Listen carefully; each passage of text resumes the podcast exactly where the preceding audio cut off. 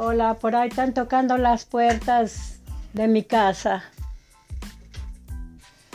Asómese, mi hija, a ver quién es. Se encuentra un señor en las puertas de mi casa. Se llama Don Maca. ¿Qué se le ofrece, Don Maca? Pues vengo a molestarlos, que si no me prestan unos 150 pesos porque ya estoy tan endrogado, ya no hallo con qué pagar, debo muchos en la tienda.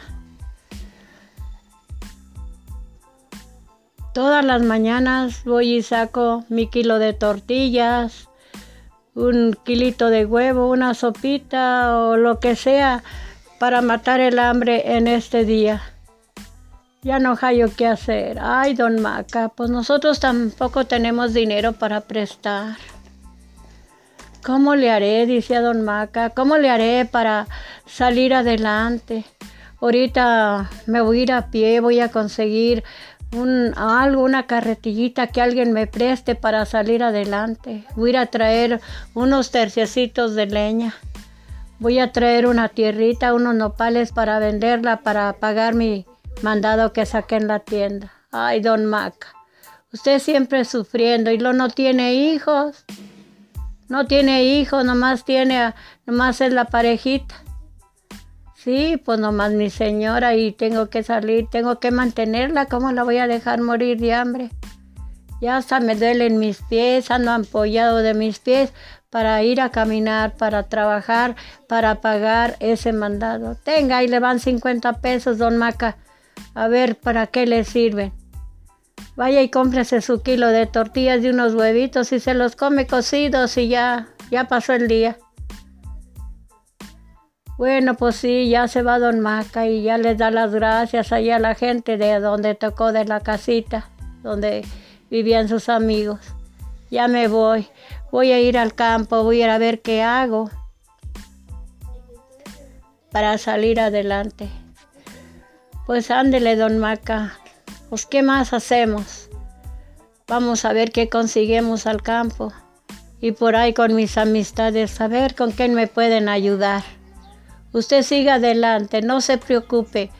Cuando tengamos, nosotros le, le ayudamos para un vasito de agua, para que compre su agua, para que compre su jabón, para que salga adelante. Ay, pobrecito de don Maca, siempre sufrir y sufrir. No tiene quien lo ayude, no tiene quien lo ampare. Por ahí les dan consejos a ese señor que se apunte por ahí en la pobreza para que el gobierno mire por él. Que lo ayude y le dé trabajo, siquiera de barrendero en las calles, siquiera ir a barrer la carretera cuando menos salir adelante ese pobre Maca, que ya su viejita ya está muy viejita y, ya no puede ni trabajar ella, ni él. Por eso le deseamos buena suerte a don Maca. Por ahí que busque trabajo, ya que lo culpe por ahí los albañiles. Cuando menos arrimar la tinita de mezcla, los bloques cuando menos acomedirse con los albañiles. La historia de Don Maca nunca estudió, nunca estudió para que saliera adelante, ya fuera una grande persona con su letra, él trabajara en grandes empresas, él trabajara en otros estudios, tener negocios en grande que le nazca de su cabecita que él no estudió y por eso se encuentra desvalido. Y le deseamos buena suerte a Don Maca. Que siga adelante esta historia de Don Maca contada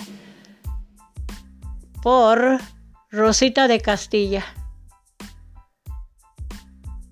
Y yo les pido a mis seguidores que me sigan y nos ayuden con un like.